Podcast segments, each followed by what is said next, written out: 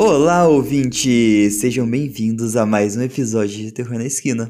Eu sou o Felipe Gomes E eu sou Marina Zampier. e no episódio de hoje vocês pediram e eu trouxe uma mistura de relato dos ouvintes e mito brasileiro. Uhul! Uh! Já tô curiosa. Que bom, porque tá muito legal esse episódio. Eu acho que ele tá mais legal do que assustador. É, Isso é bom. Hoje É, vamos. das últimas vezes eu fiquei sem dormir com seus episódios. Ah, Marina, nem vem com essa história aí do. Travei. Qual que foi o episódio que você gravou por último? Ai, cara, do Alce, do, do viado, mano. É. do, do, do Índigo ou do Troca-Pele, eu não lembro. É, é, as duas coisas, na verdade, que a gente não conseguiu decidir. É. Vai, vai achando que só eu trago coisa pesada. Mas hoje é pra aliviar, é pra maciar. Hoje é um episódio mais gostosinho. Então, antes de irmos pro episódio, vamos pro recadinho? Vamos pro recadinho. Pessoal, eu tenho um recado complicado, assim, de dar para vocês. Mas não se preocupe, não é nada sério. Eu vou tirar férias. vou deixar vocês por conta do Fê. Aí por um mêsinho, então quatro episódios, mais ou menos. Porque. Porque eu vou começar a trabalhar e preciso resolver meus horários. É, como o Fê também sabe, eu tô com alguns problemas de saúde na família, que esse mês vão apertar. Então, não se preocupem, tá tudo bem. É, eu vou, mas eu volto. É só um períodozinho de férias. Quando vocês começarem a sentir minha falta, puf, tô de volta. Mas, Ma, é sério. Hum. Se você não voltar, a gente vai fazer o, o jogo da meia-noite pra te buscarem. Já tô até esperando que no, no quinto episódio, se eu não tiver, os ouvintes vão vir atrás de mim. Vai- todo mundo com, com foice e tocha, né? Igual antigamente, quando ia caçar ogro. É. Deu até medo. Não, não se preocupem, gente. Eu vou voltar. É breve. Rapidinho eu tô de volta. É só mesmo pra poder organizar meus horários. Antes que o Felipe me mate também, porque eu tava assim já. Fê, hoje não vai dar pra gravar. Dá pra gente gravar, tipo, 10 horas da noite. Dá pra gravar na quinta-feira. Então, e tipo, é, é, eu- a gente tava pensando em um terror inteiro tirar férias, só que por aqui tá tranquilo, então eu consigo tocar o, o, o terror sem maiores problemas. Então, como a Má precisa dar uma organizadinha por lá, então a gente decidiu que eu vou continuar o, o, o terror um mês sem ela e no quinto episódio. Se ela não estiver aqui, já sabe, né? Joguinho da meia-noite pro, pra ir buscar a Má. E é até bom que eu vou aproveitar esse período de férias. Meu computador tá chegando, chega essa semana. Vou pegar alguns. Vou aprender a usar o editor de, de som. Então, se, assim que o Fê precisar de férias também, eu consigo manter o, o pod um tempinho com ele de férias. Show de bola, Má. E Tá. mais uma vez, muito obrigado por estar nessa jornada comigo. Que isso, Fê, eu que agradeço. Eu, nossa, você não, é, o podcast é muito importante pra mim, o Terror na Esquina. Os ouvintes, estar aqui esse tempo com você, bater, o tempo que a gente bate papo antes, depois da gravação, e as histórias. É assim, é muito importante pra mim. Eu realmente eu não queria me afastar, mas eu sei que eu não posso deixar a qualidade também do pod cair e nem a minha saúde de lado. Eu não ia estar conseguindo me dedicar a nenhuma das duas coisas. Então, Vou, eu preciso mesmo desse tempinho. Obrigada E- pela compreensão e ouvintes, obrigada também pela compreensão. E a gente nem imagina, acho que o mais legal é a gente nem imagina o, o impacto que a gente causa na vida das pessoas. Mesmo sendo só um podcast de gravação de histórias de terror, a gente tem uma parcela de impacto na vida das pessoas, né? Naquele momento que ela tá lavando uma louça, escutando a gente, ou dirigindo, escutando a gente, ou então, tipo, no caminho de volta pra casa, de um dia exaustivo, né? No ônibus. Cara, é muito interessante como a gente chega nas pessoas, né? Sim, é, eu acho que a gente consegue fazer companhia por alguns momentos, assim como a gente recebe também essa companhia quando eles quando Isso. os ouvintes comentam alguma coisa, é muito legal, é muito bom. Isso mesmo. Aproveitando o gancho, se você ainda não segue a gente nas nossas redes sociais, siga lá, arroba Terror na Esquina, tanto no Insta quanto no Twitter. Isso mesmo. Aproveitem. E Cara. também qualquer recadinho podem mandar pelas redes sociais, mas podem mandar também pelo terrornaesquina@gmail.com. Eu tive que cortar, senão eu ia chorar, viu, Mai? Desculpa. Desculpa não, eu também tô aqui segurando a lágrima, mas tipo, putz, eu não queria parar, Fê, de verdade. Mas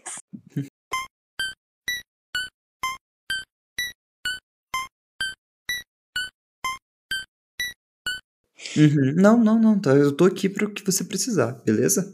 obrigada, meu amor. Ah, foi nada. Vamos quebrar esse gelo? Corta a parte que eu tô chorando, por favor. Com certeza. Então, gente, passando esse momento de emoções fortes, bora começar o episódio.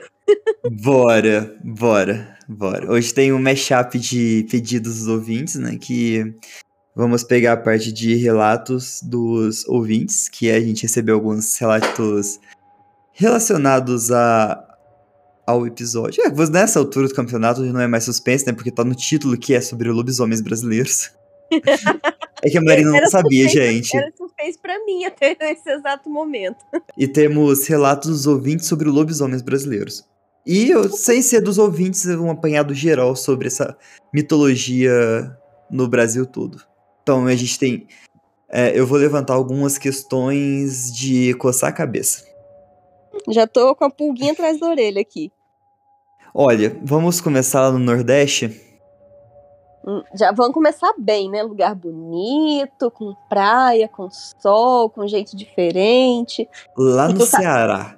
Cara, É. longe, longe daqui do, da, da nossa região, Má. É, é longe até pra mim. Aqui ainda tá longe o Ceará. Sim, se a gente pegar a faixa assim, tipo, na, na mesma. Na mesma linha, a gente tá na mesma linha, né, basicamente. Uhum.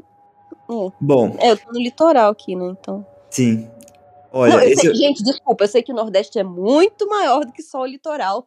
E tem até estado que não tem litoral, mas assim, é que a primeira coisa que vem à mente é as praias. com certeza. Cara, pra eu te falar, os lobisomens brasileiros afetam os americanos. Esse eu tirei do site Phantoms and Monsters dos É. Estados Unidos. É muito legal. Chama O Lobisomem de Oroz, no Ceará. Uhum. Eu vou ler o relato do, do rapaz, mas é, ele chama Marcos. Ah, deve ser um brasileiro que postou, então, talvez. Sim, ele mandou pro cara e eles postaram lá, no Phantoms and Monsters. Da hora. Se não me engano, esse relato é de 2012. Caro senhor, eu escrevo essa história do meu ataque por um lobisomem em agosto passado. Era uma noite clara de luar enquanto eu e um amigo estávamos sentados do lado de fora da minha casa. Eu moro perto de Oroz, no Ceará, perto de um grande lago. Eu tinha ouvido sons estranhos vindo do vale do lago por muitas noites. Isso me lembrou um touro bufando mais alto.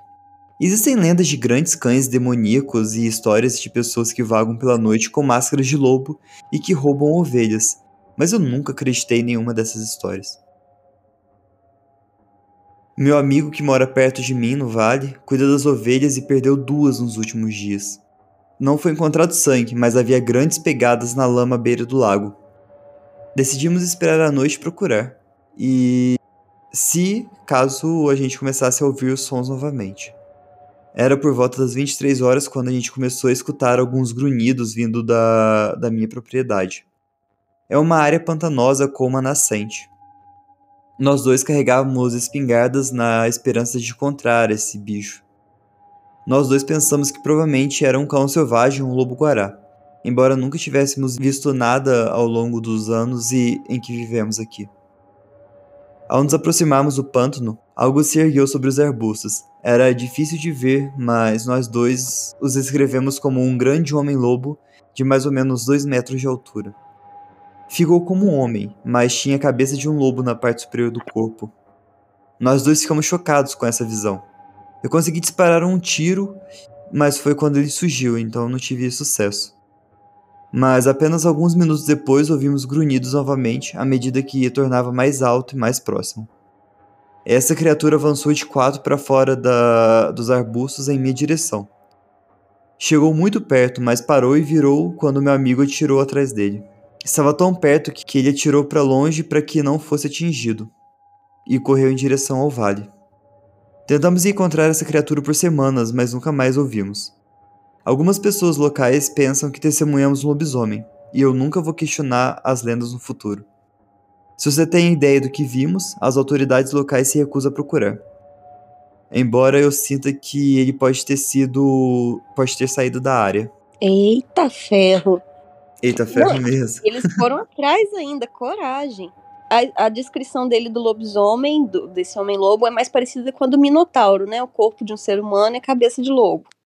Não, não. É, ele, foi só a impressão sua. Ele tem é. todas as características de um lobisomem. Uhum. Entendi. É, o outro é o lobisomem de Jaibaras, no Ceará também. É uma cidade bem perto lá do de, de Oroz, se eu não estiver enganado. Mas, tipo, perto relativa, na mesma região. Uhum. É, lá eles também tiveram ataques nos animais. É, os, as pessoas que moram na cidade, elas relatam os cães latindo muito. É, e uma outra senhora é, atacou um, viu o lobisomem atacando um filhote do seu cão quando ela saiu para alimentar eles. Ah. E esses relatos lá de Jaibara, eles se remontam, tipo, desde os anos 80 e 90. Então, tipo, é bem, bem antes, sabe? Não é nada novo. Uhum. E o que o pessoal fala? Lá eles, tipo, descrevem como uma pessoa, um, um animal, sabe? Um ser físico. Ele é baixo, ele possui jarretes, os ruídos fazem, tipo, ruído de porco, sabe? E eu vi alguém descrevendo que ele teria cerca de 1,30m de altura, então ele é realmente baixo, sabe? Ah, aqui. O que, que é um jarrete? É aquela. Ah, é aquela parte da, da pata do cachorro? Isso, que faz a quebradinha. Ah, tá, Isso, tá, é a jarrete. Vamos lá pro centro-oeste. A gente tem dois lobisomens. Uh, que eu peguei em específico. Hum. Tem o lobisomem de. O lobisomem de Guatemi, que tem uma reportagem no Colecionador de Sacis, lá de 2017, é, dizendo: Era quase meia-noite quando a polícia militar foi acionada nesta segunda-feira, dia 20, pelos moradores de Guatemi, em Mato Grosso do Sul é que um animal de corpo estranho foi visto pelo Jardim Conrad, tendo inclusive atacado o carro de uma mulher que passava pela região. Assustada, a filha da motorista enviou o áudio num grupo de WhatsApp dos moradores da cidade. Pedia para todos tomarem cuidado e evitar sair da, de casa devido à criatura. A gente não sabe se é um cachorro ou um lobo. É um troço feio e grande. Se ela não guarda rápido, ela tinha pego o braço da minha mãe. Foi o suficiente para a história se alastrar. Quando a polícia chegou, encontrou os moradores armados com pedaços de madeira e foice, caçando lobisomem. A guarnição inicia. Brasileiro, gente. Brasileiro não quer saber, não. A gente vai atrás. A guarnição iniciou a busca pelo local, porém nenhum animal com características descritas foi encontrado. É o lobisomem de Três Lagoas. Alguns dizem que já presenciaram, outros garantem que conhece alguém que já teve experiência de ver ou ouvir algo sobrenatural. E, e, e quando se está falando do lobisomem, em Três Lagoas muitos contam causos sobre a suposta aparição do bicho, que se perpetuam de geração em geração. Até hoje eu fico ressabiado, principalmente quando estou sozinho, em algum lugar escuro, ainda mais se for de madrugada, e piora se é o período de quaresma declarou o mecânico Diogo Marques, que tem 36 anos e disse que ouviu o relato da sua avó, que já é falecida, sobre o ataque de lobo na cidade. Um ex-jogador de futebol contou que ouviu rosnado no mato e foi perseguido pelo bicho no bairro de Vila Raro. Era um vulto de aproximadamente um metro e meio, com uma corcunda, que estava de costas para mim. De repente ele se virou e fez menção de vir em minha direção. Eu joguei nele um tijolo e saí correndo, olhando para trás. Ele veio atrás de mim, saltando feito coelho, os dois olhos vermelhos se destacando no escuro. Ao chegar em uma rua iluminada, o bicho parou e foi cercado por cachorros. disse Wilson Dourado de Paula, conhecido como Bico. Isso em 95. Os fatos foram até mesmo parar em programa exibido na TV Globo, em rede nacional, porque houve até quem encontrou pelos estranhos enroscados em uma cerca após um suposto ataque. A pelagem foi até recolhida por veterinários e mandada para um laboratório em São Paulo. Mas o laudo? Bom, ninguém até hoje viu o resultado. O importante é manter a cultura popular na memória do e passar para os filhos e netos. Então, tipo, Cara, relato de lobisomem tem no Brasil inteiro. Se você perguntar para alguém, sempre vai ter alguém que teve um relato. É verdade. Tem muito aqui no sul, aqui não, né? Lá aí no sul de Minas, tem um relato comum do pai que virou lobisomem e tentou comer o próprio filho, né? Que não era batizado, a criança recém-nascida, menino recém-nascido. É uma história bem comum. É. é. eu até eu vi o lobisomem aí em Minas. Você lembra qual episódio você contou? Eu acho que foi o do Macumbaria, não foi? O primeiro não que a gente gravou com eles? Não lembro. Conta aí pros ouvintes, Mar, de novo. Já que a gente tá aqui, né, gente? Eu, quando eu morava em, Var... em Varginha, eu morava na roça. E pegava uma estradinha de terra para ir trabalhar. Porque eu trabalhava eu tinha que chegar no meu serviço 5 horas da manhã. Então eu chegar, saía quatro e meia, quatro e pouco. E numa bela sexta-feira de quaresma, na verdade eu não sei se era sexta-feira, mas era quaresma. Tem uma igrejinha de é, São Judas Tadeu no caminho. E é um lugar assim já meio estranho aquele esse pedacinho da estrada perto da, da igrejinha. Mas tudo bem. Tava eu com meu pai na caminhonete indo trabalhar. Quando a gente viu no meio da estrada, e não é incomum ter vaca na estrada, gente. Vaca, bezerro, uns uhum. Nelore grande pra caramba. Mas assim, coisa que a gente tava acostumado, né? Quando a gente tá indo com o carro, o farol, logo depois de uma curva, acho que foi logo depois de uma curva, Alguma coisa assim. Eu sei que de repente o farol alto. Porque era. Gente, era quatro e meia da manhã, tava um breu. Um breu. Um breu total. Que eu não sei dizer se era lua cheia, se era lua nova, o que que era. Eu sei que estava escuro. A, a estrada da roça já era escura normalmente, mas aquele dia tava assim, uma tinta preta mesmo. Não dava para ver um palmo na frente, um pouco pra frente do farol, sabe? Quando o farol bateu no animal, ele tinha o tamanho de um bezerro, né, Lore? Assim, de uns seis meses. Específico, né? é. Quem conhece vaca sabe mais ou menos a velocidade com que uma vaca se move, né? Então, na hora que bateu o farol, fez o formato um, pouco estranho, gente. Era diferente de, de um bezerro, sabe? Mas era daquele tamanho. E os olhos, ver, o reflexo dos olhos bateu um vermelho assim, mais ou menos ali na altura do capô da caminhonete, dessa S10 aqui. Ah, grande, né? O bicho era uhum, grande pra caramba. Uhum. Que bateu o farol alto, meu pai, acho que quem dirige sabe, quando você bate um farol no animal, você tem que baixar o farol para não assustar. Meu pai foi baixar o farol e desligou o farol. Gente, meu pai desligou o farol.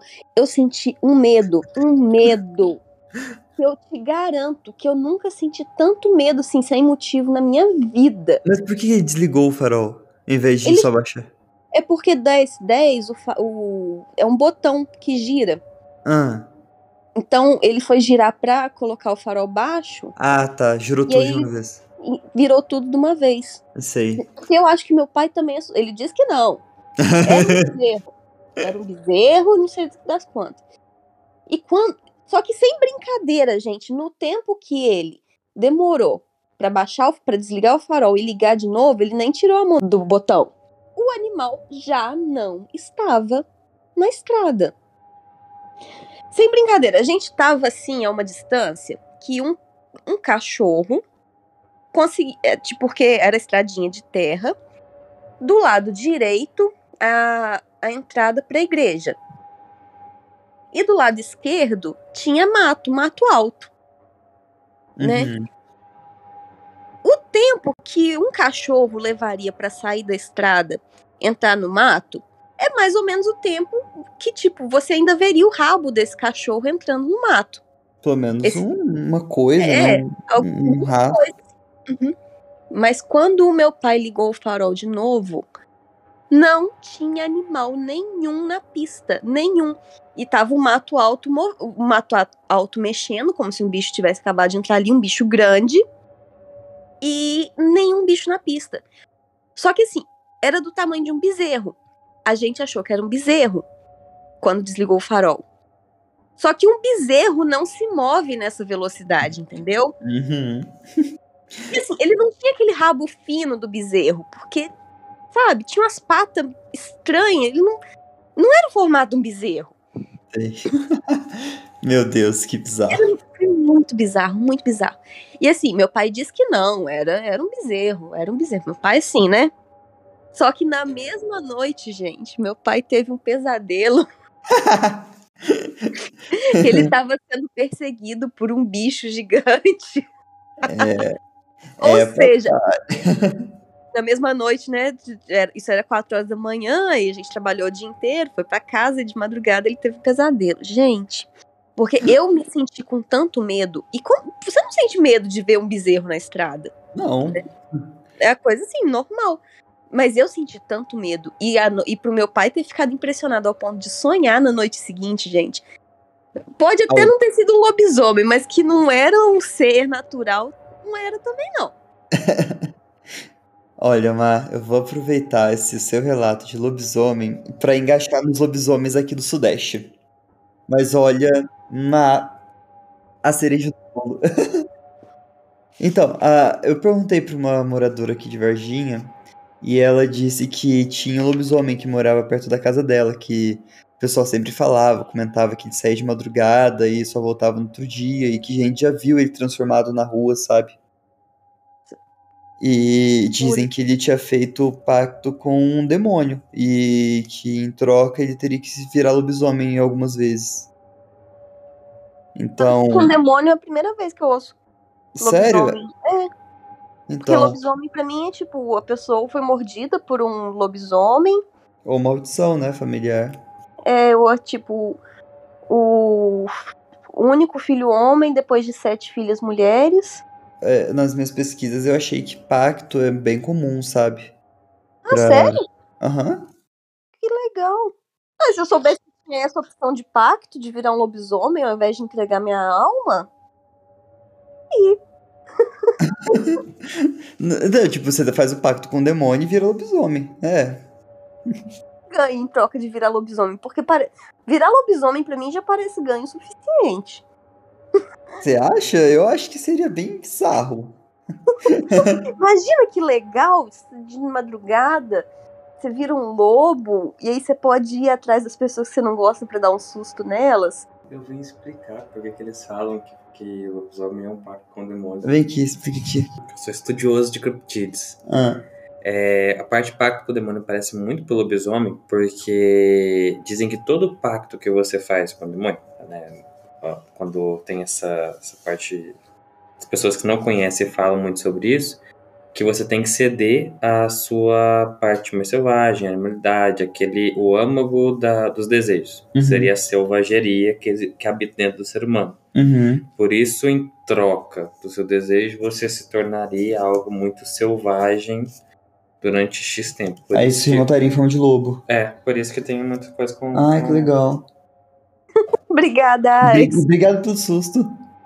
Vou deixar pra dar o clima, entendeu? Pra dar uma ambientada.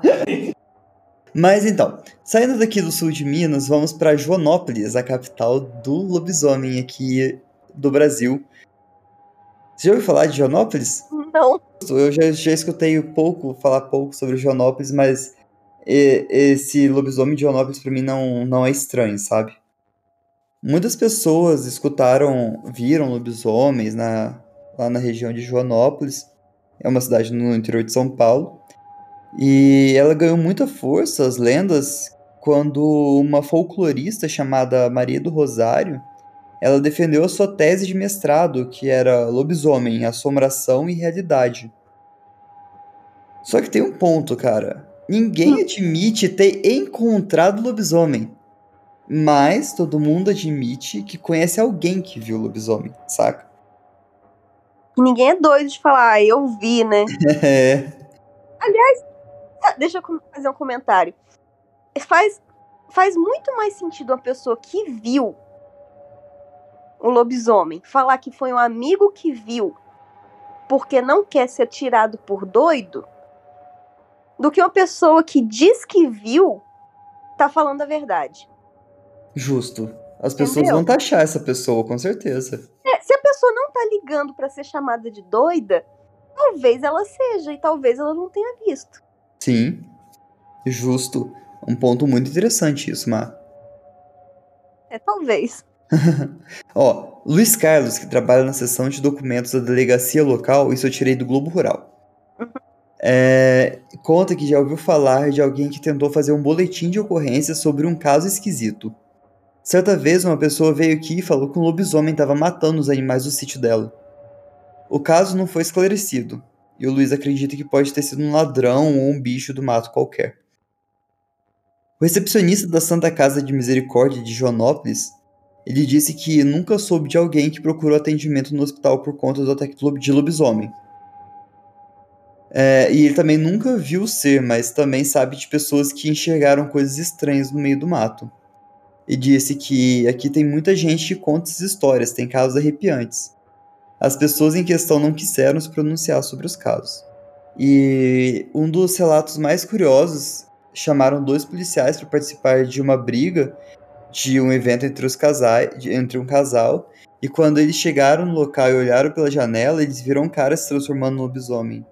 Aí foi registrado isso no boletim, no boletim de ocorrência, só que esse BO acabou desaparecendo na delegacia. E também os policiais foram proibidos de tocar no assunto. Eles terem chegado a registrar, eles devem ter ficado tão em choque. Aham. Uhum.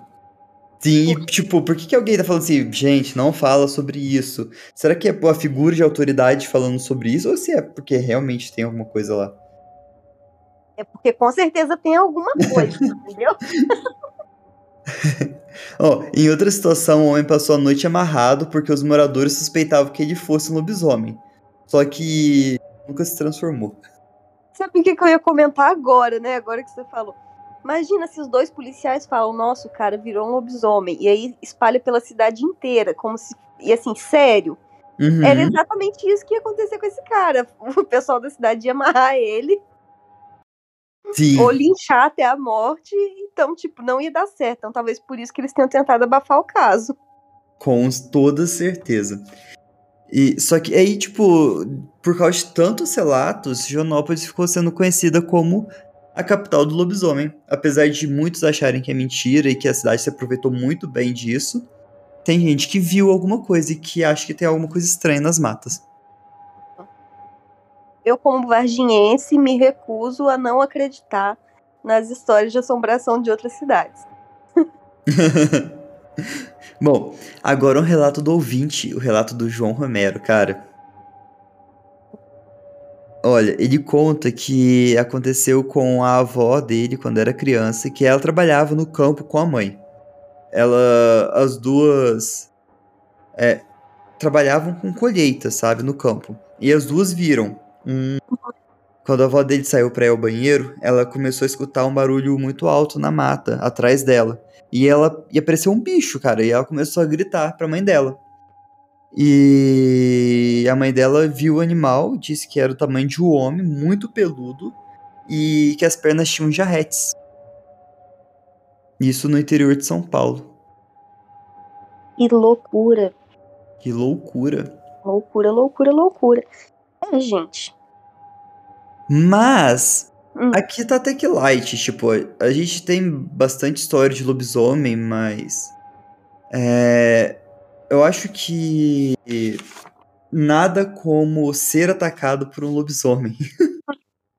tipo, essa da, da avó do, do Romero faz sentido, que parece que lobisomem gosta de perseguir criança, né?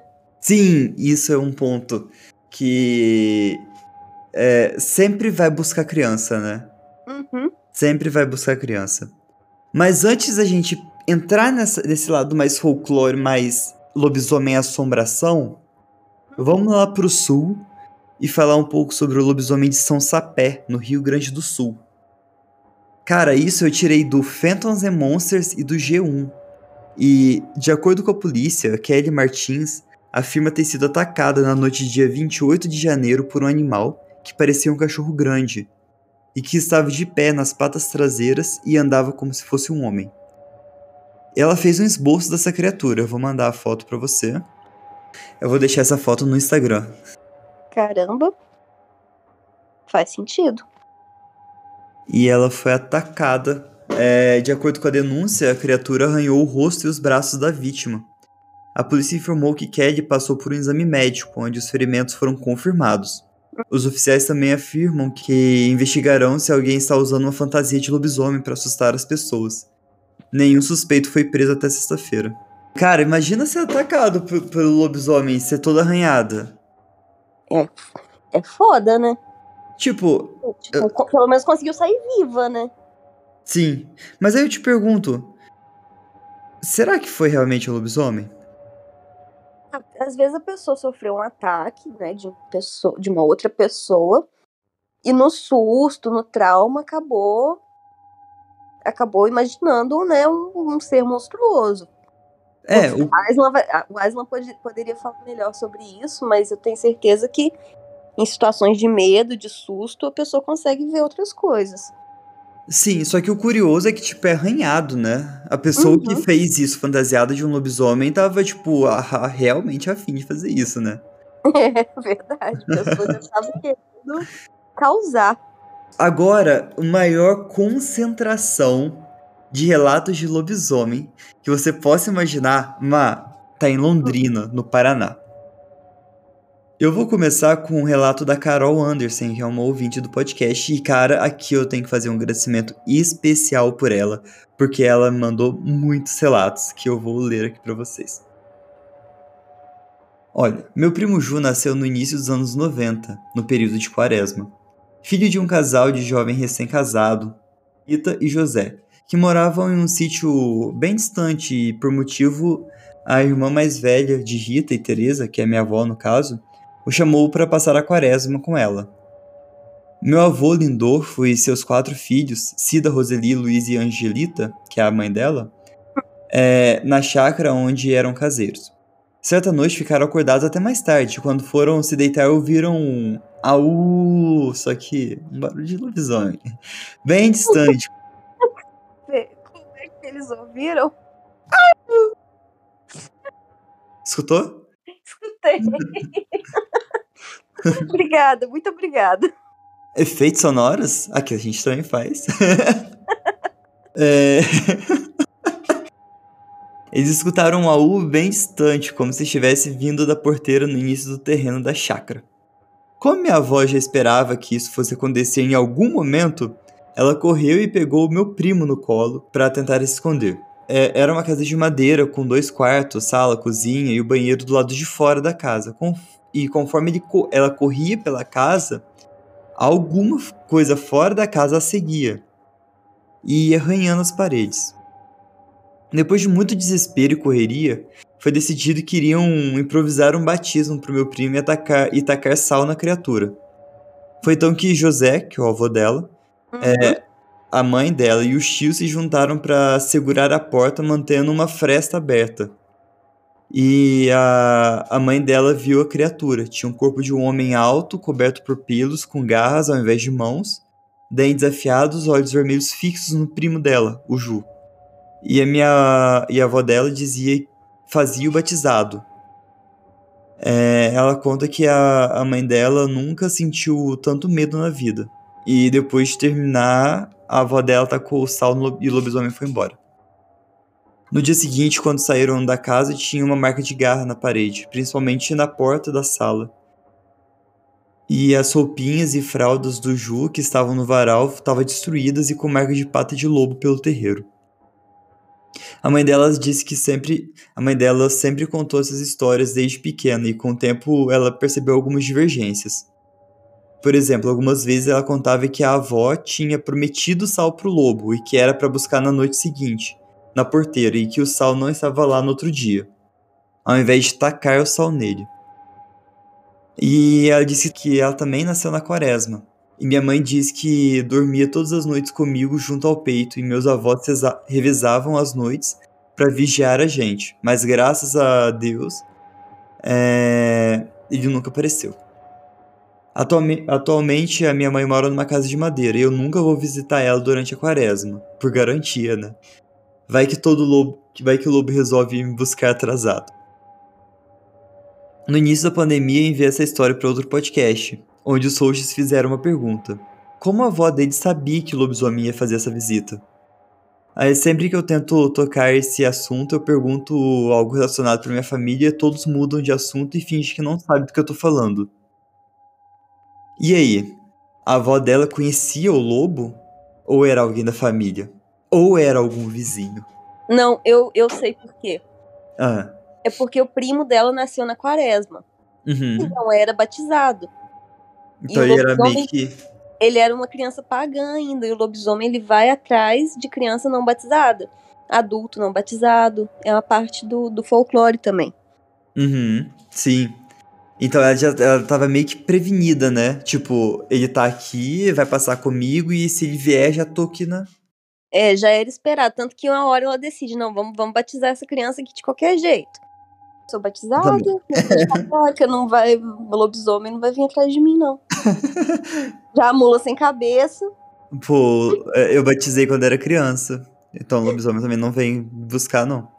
É. Será que precisa fazer a crisma pra confirmar? Porque eu não fiz crisma, não. Ah, não, aí, aí eu também tô vulnerável, porque eu também não Aí- crismei.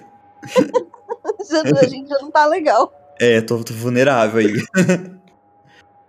Bom, ela mandou outro relato é, que atropelou o animal, tipo, achou que fosse um cachorro ou uma coisa assim. Daí foram chamar alguém, né, pra resgatar o, o bichinho e quando eles voltaram, só tinha osso. Não tinha mais animal, só tinha osso. Caramba! Não é?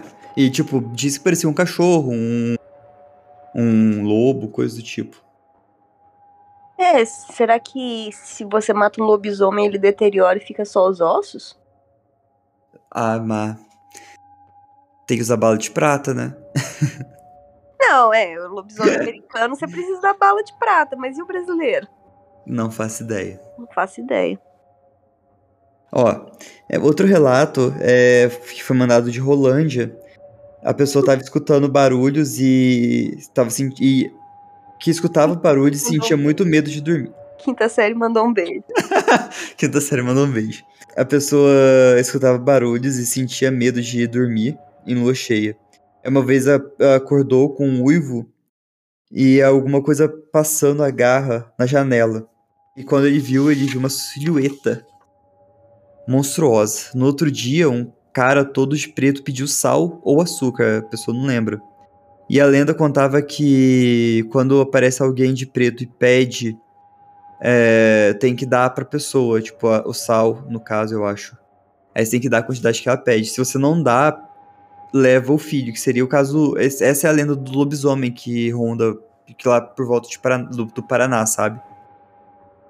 E que no caso, quem tava marcado era esse rapaz que conta o relato. Entendi, o que não conseguia dormir na lua cheia. Isso. É outra é quando tem criança pequena a pe- é, na casa, quando tinha criança pequena, sempre escutava rodear alguma coisa rodear a casa e muita bateção de orelha. É, ela também falou que quem quer que estivesse lá no outro dia ia aparecer pedindo sal. Ia aparecer um vizinho no outro dia. Aí sacaram quem que era o lobisomem. Rolândia é um distrito de Londrina, parece, sabe? É uma, ou é uma cidade que Londrina cresceu e, e, e aglomerou, ou alguma coisa assim. Mas Rolândia é bem próximo de Londrina. Essa lenda do. do lobisomem, né? O lobisomem lenda, não um lobisomem criptídeo. Aquele que busca sal, aquele que vai buscar um filho. Exato, né? Por que será que ele, que ele tem essa predileção por criança? Olha, será que faz parte da. Será que faz parte de todo o encanto, toda a- a- o pacto, toda a maldição que ronda ele? Que ele pega criança e leva pra escola de lobisomens? Olha, aqui você vai se transformar nesses dias assim. Você tem que saber que você precisa pedir sal no dia seguinte de cercar uma casa. É, será que não é tipo uma pressão católica para você batizar as crianças, já que as crianças que iam ser buscadas eram as não batizadas, né? As não batizadas, então deve ser tipo isso mesmo. Tem muita lenda, tipo, ah, criança, criança que não batizou ainda não pode ficar em quarto escuro tem um uhum. pesadelo, essas coisas. Então, com certeza, deve fazer parte do dos padres, dos missionários querendo dar uma forçadinha de barra. Ó, oh, tem que batizar essas crianças aí. Sim, sim. Tipo, é, meio que a solução para combater o lobisomem é ter fé e ser batizado, ter proteções divinas, né? Sim. Curioso. Curioso. Curioso mesmo. Bom, Gabriel, ele mandou pro Dogman Encounter. Dogman Encounter, cara, olha como que a gente tá chique. É, ele mandou assim.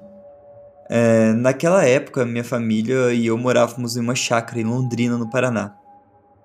Não era uma propriedade rural, mas era uma casa de veraneio no campo, mas na cidade. A propriedade ficava fora dos subúrbios, na parte noroeste da cidade, beirando os limites da cidade e se aproximando do campo. Era um pedaço de terra de aproximadamente 420 metros quadrados, cercada por muros de 2 metros, para dar mais privacidade. A casa ficava em um canto distante da propriedade, com uma boa visão dos arredores.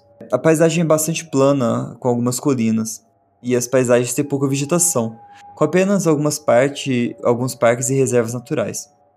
Nenhum grande, nenhum grande suficiente para ter uma população decente de qualquer espécie de animal de médio e grande porte. Também não tem ursos no Brasil, e os maiores predadores encontrados na, na natureza são o lobo-guará, o puma sul-americano e a onça-pintada. Nenhum deles realmente pode ser identificado como o que eu vi. Meu encontro foi breve, mas, eu fico, mas ficou claro o suficiente para distinguir a forma da criatura, sua cor, tamanho, etc. Então vamos ao encontro. Era sexta-feira, 18 de outubro de 2002. Era meados de primavera, e naquela noite havia lua cheia com o céu relativamente nublado. Tínhamos uma dúzia de cachorros na propriedade, que dormiam juntos em um grande canil ao lado da casa. Eles ficaram bem quietinhos à noite, mas naquela noite eles estavam inquietos e assustados. Um dos cães conseguiu escapar do canil e tentava desesperadamente entrar na casa. Eu estava sozinho com a minha mãe e ela pediu para eu acender os holofotes do lado de fora da casa e verificar o motivo de, da, da comoção dos cachorros. Eu fiz isso, fui até a varanda da frente, eu olhei a área tentando ver o que poderia ter assustado os cachorros. Olhando para um canto onde tínhamos uma mangueira a uns 100 metros de distância, e eu vi uma criatura acinzentada correndo de quatro, evitando as luzes. Passou por trás da mangueira e desapareceu no escuro. Quando o vi, imediatamente identifiquei como sendo um lobisomem, mas com uma cabeça um pouco maior, focinho mais grosso e uma constituição mais volumosa o seu corpo. Nas patas traseiras deve ter ficado no mínimo tão alto quanto as paredes da propriedade, uns dois metros. Eu congelei por alguns segundos e depois de vê-lo. Foi um avistamento muito breve, durou cerca de dois ou três segundos. E assim que eu me recuperei do choque, corri o mais rápido que eu pude, de volta para casa eu tranquei todas as portas e fechei todas as janelas que ainda estavam abertas. Bizarro, né? É. Sabe que você falou esse negócio da mangueira? Ah. O lugar lá onde eu vi o lobisomem que tem bastante mangueira também. É a definição Não. do cão chupando manga, né? Pode ser, pode ser. É, tem bastante relato de, de lobisomem perto de mangueira. Qual será a relação? É, deve ser isso mesmo. Quando manga. É, tô, tô, tô, tirando onda. Não, não sei se tem relação, acho que deve ter sido só uma coincidência. É, pode ser. Deve ser só coincidência mesmo. É... Em Realeza, no Paraná, é um pouco mais pro afastado de Londrina, Uhum. Um morador relata que viu e chamou de lobisomem em Realeza, no sudoeste de Paraná. O avistamento teria ocorrido no dia, no dia 13, de madrugada, e desde então o caso vir, viralizou. Após o homem, que se identificou como Renato, ter dado entrevista para uma rádio local. Renato afirma que a história começou quando ele testemunhou uma confusão com um grupo de pelo menos 10 cachorros. Quando ele foi ver o que estava acontecendo, avistou uma criatura peluda de braços longos, pernas curvadas e cabeça avantajada. O bicho foi atacado pelo grupo de cachorros, mas deu um salto de 5 metros e deixou os animais para trás. Ele conseguiu gravar a aparição, mas a criatura já estava no matagal próximo. Como a região é bem escura, é possível ouvir apenas os uivos das supostas criaturas. Ele descreveu a situação como um momento de terror e pânico, e disse também que nunca viu algo do tipo na região.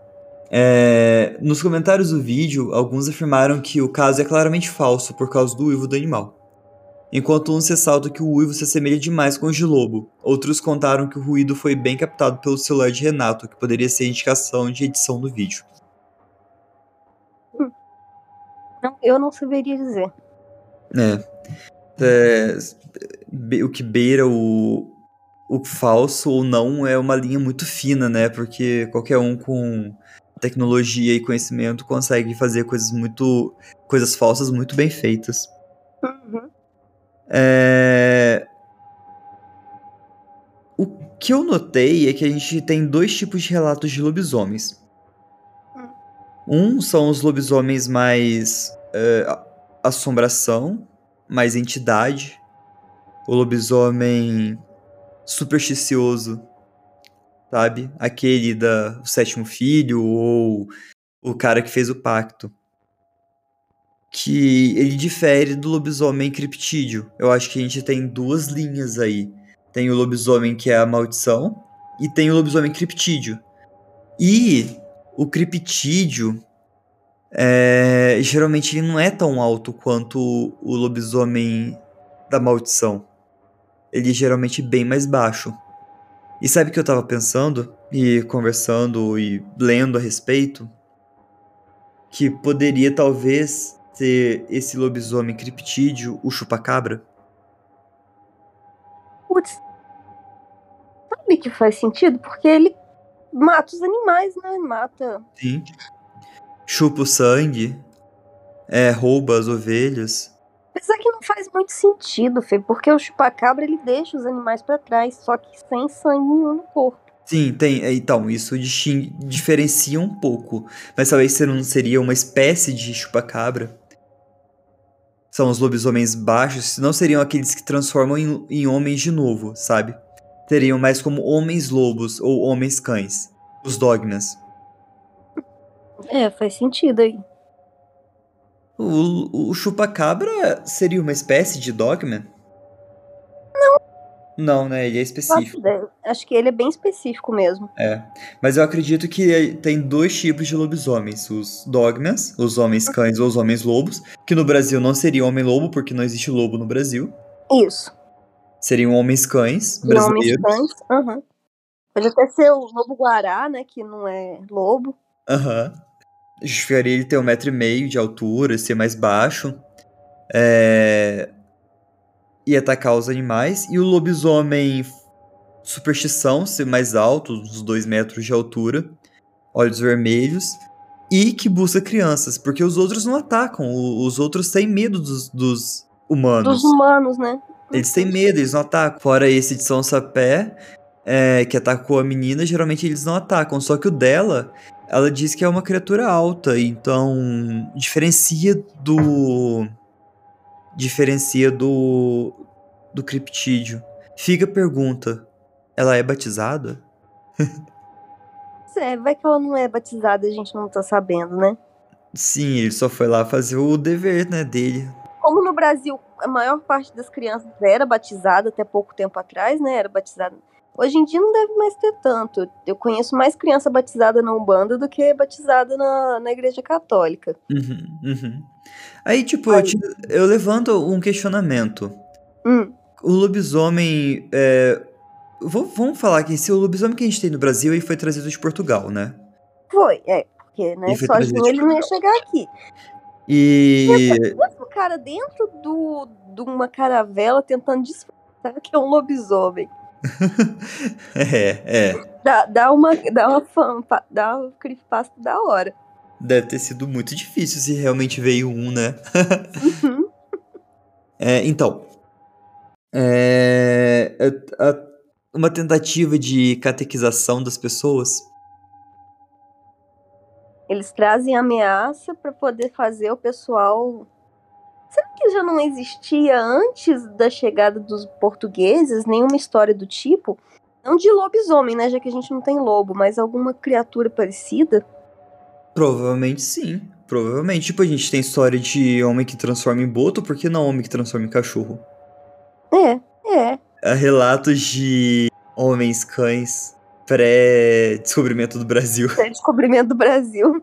Relato, relatos de povos originários, né? Esse, esse questionamento que eu levanto, a separação de dois tipos de lobisomens e essa questão do, da maldição, né? O que, que você a acha? da maldição é muito doida também, né? Sim, demais. Você acha que o seu foi um. O que o seu avistamento foi um. Um avistamento de um criptídeo ou de uma maldição? Ele era muito grande. Ele era Uhum. muito grande. Então, o criptídeo é o que é muito grande, né? Não, o criptídeo é que é muito pequeno. É, não. Então, eu, foi o amaldiçoado. Ainda mais que foi perto da igreja. Foi perto de igreja. É, tem Perto isso. da foi Perto de igreja. igreja. Ele era muito grande e foi perto da igreja. Então, deve ter sido amaldiçoado. Coitados. e o que, você achou dos relatos, da, dessa, desse ponto que eu levantei sobre os lobisomens brasileiros? Interessante. Eu gostei. Eu nunca tinha reparado que tinha essa diferença dos, dos- do- das histórias brasileiras entre lobisomem al- amaldiçoado e lobisomem criptídeo. Mas realmente tem muita história deles. É, é muito diferente, né? Ele ser Uhum. muito grande e ele ser muito pequeno. E o intuito deles, né? Um busca atacar, ser mais agressivo com humanos e principalmente crianças, e os outros terem Outros medo. de- ter, né? Uhum. Vamos para um bônus? Bora. Os hoax brasileiros. Temos casos de hoax brasileiros? É, sim, eu acabei passando por, ele, por um, que é o do Mato Grosso do Sul, lobisomem de Guatemi. Eu vou te mandar uma fo- a fotinha que se espalhou no grupo e tu me diz o que, que você acha. Que da hora! Eu já eu lembro dessa foto. Então, tipo, claramente é uma foto falsa Aham. e antes de ser usada em Guatemi, no Mato Grosso do Sul, ela foi usada em outros dois lugares. Um, que é em Ceilândia, no Distrito Federal, e também causou um furdúncio por lá. O pessoal ficou, tipo, loucão atrás do lobisomem. E outro em Taubaté, cara. Então temos um lobisomem de Taubaté. Temos o lobisomem de Taubaté também, galera. E claramente é um lobisomem falseta pra caramba. Ah, não sei não, eu acreditaria, viu? Nessa foto? Que é falso? Aham. Ah, sei lá, pra mim claramente ela é esquisita. Pra mim, claramente é um lobisomem. Olha, tem até sombra. Ele tem uma. so- Pra mim, se, se, tem, se o bicho na foto tem sombra de- de e concorda com as sombras da rua, já para mim já é verdade. A pessoa que, a pessoa que fez isso, ela. Ou ela viu ou ela tava inspirada. É, Ela tava realmente interessada em criar esse furdunço. sim. E aqui em Jacutinga, em Minas, aqui no sul de Minas, eles também tiveram um caso bem falso de lobisomem, que um cara aparece no vídeo gritando. Só que, tipo, é um vídeo muito curtinho e depois foi desmentido. Como se fosse. Desmentiram falando que são pessoas mesmo, sabe? Que da hora. Eu gosto, eu gosto do pessoal que tem imaginação assim pra fazer um, um para tentar assustar os outros, né? Aham. É legal tentar assustar os outros, não é isso que eu tô falando, mas tipo, ter imaginação suficiente pra isso eu acho legal. A pessoa que tira um tempo pra fazer alguma coisa assim, né? É, é interessante. Aqui no sul de Minas, Bom Repouso, Ouro Fino, Bento Brandão, Monte Sião e Jacutinga. Também teve outro. Eu vou te mandar foto. Esse eu realmente eu não consigo levar a sério. E tipo, viralizou isso, cara. Viralizou. Ah, eu já tinha visto esse. eu não sabia que era do sul de Minas, não. Foi aqui no sul de Minas também, estourou. Olha, eu ia assustar se eu visse um desse da rua de madrugada. Ah, não, claro, né? Imagina, pô.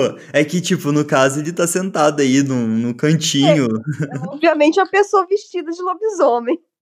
Obviamente, mas, tipo, imagina de madrugada, cara. Cara, o empenho dessa fantasia. Sim, de madrugada. tava... De madrugada você, você cria uma lenda fácil com essa fantasia. Ah, tranquilamente. Ainda mais com. Se você tiver uma JBL com uivos de lobo, meu Deus do céu. Esquece. Não sobra um. E eu queria deixar um ponto que é muito difícil de achar. O lobisomem orelha longa. É outra, é outro espécie de lobisomem E é comum aqui no Brasil, né? que é comum aqui no Brasil. Você nunca já ouviu falar sobre o lobisomem de Já. orelha longa? Só Muito que eu. Só que eu Hum. ouvia um site que contava história dos ouvintes, assim, igual a gente faz. Uhum. né? E aí tinha bastante história de lobisomem com orelha longa. E esse lobisomem em específico vai ficar para um outro episódio. Ah, esse eu acho que tem, deve ter bastante relato desse. Dá pra fazer um episódio só dele. Ah, é porque parece ser mais especial, né? É, ele é bem específico, assim. Tem tinha bastante, tinha muito, muito mesmo.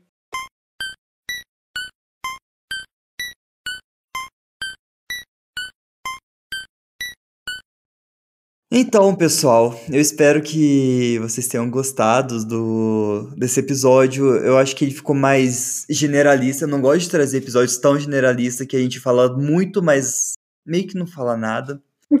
É, eu espero aprofundar em mais relatos, não relatos, mas em um, um lobisomem específico de uma região, talvez do Nordeste ou talvez do, do Paraná, quem sabe. Mas foi bem meio que um apanhado sobre uma visão do lobisomem aqui no Brasil. Espero que vocês tenham gostado, mas espero que vocês tenham gostado bastante também. Eu adorei, eu sempre go- eu gosto de saber mesmo história dos lugares daqui do Brasil, acho muito interessante. A gente tem uma visão meio meio infantilizada dos nossos criptídeos, mas eles não são brincadeira não, gente. A gente tem que tomar cuidado.